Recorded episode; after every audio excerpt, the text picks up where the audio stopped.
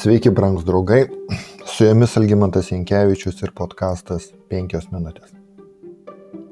Atmetęs Saulių, viešpats kreipėsi į Samuelį. Kiek ilgai sielosiesi dėl Saulios?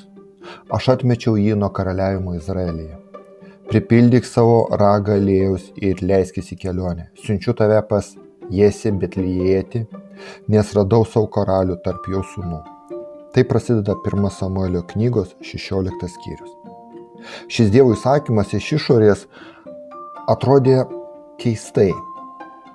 Atrodė kaip kvietimas į valstybės išdavystę. Esant gyvam karaliui paskelbti karaliumi kitą, tai reiškia priešintis esamai valdžiai. Kad ir kokia sunki būtų valdžios našta, asmenį, kuris yra valdžioje, mažai kas sugeba ją savo norą atiduoti kitam, savo valdžią perduoti kitam.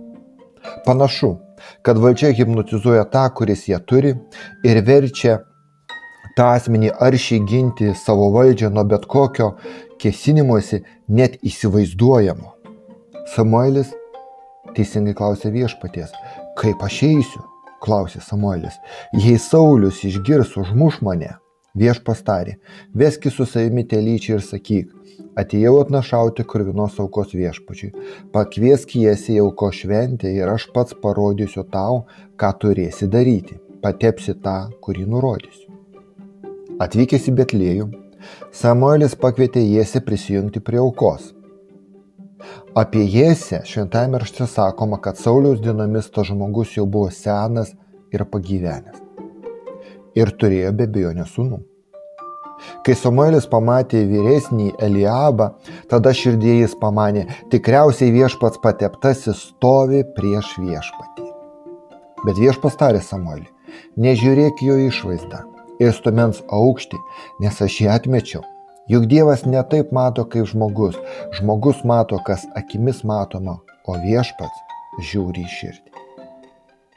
Dievas pasakė tą patį apie likusius kitus Jėsės sunus. Samuelis savo galvoje galėjo turėti painiavą, kaip čia visigi sūnus čia viešpas aiškiai pasakė, kad tarp šio konkretaus asmens sūnų Dievas nurodys karalių, tačiau viešpats pasakė ne, ne, ne ir ne. Tada Samuelis sako Jėsiai, ar tai visi tavo vaikinai? Dar liko jauniausias, Matai, jis gano vis.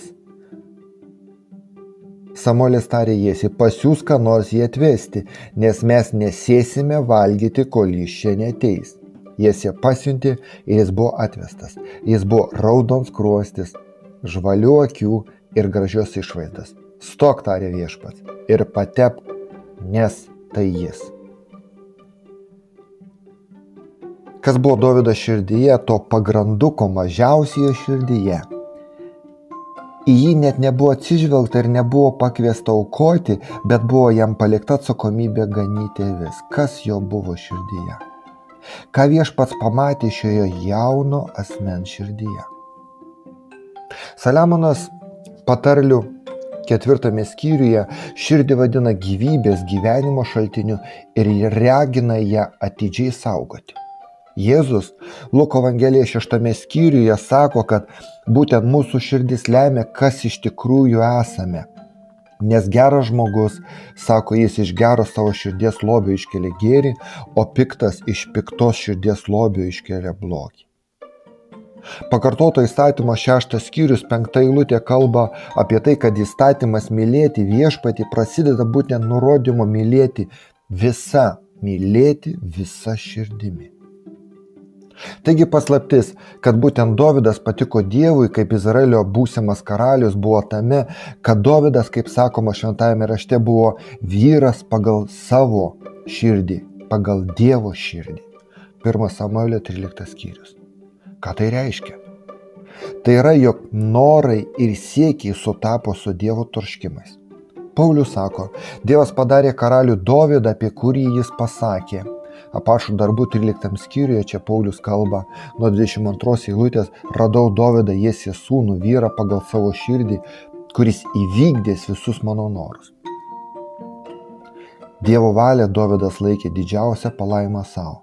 Vienoje iš psalmių, tai yra 40 psalmėje, jis yra pasakęs, mano džiaugsmas vykdyti tavo valią, mano Dieve, tavo įstatymą turiu širdyje.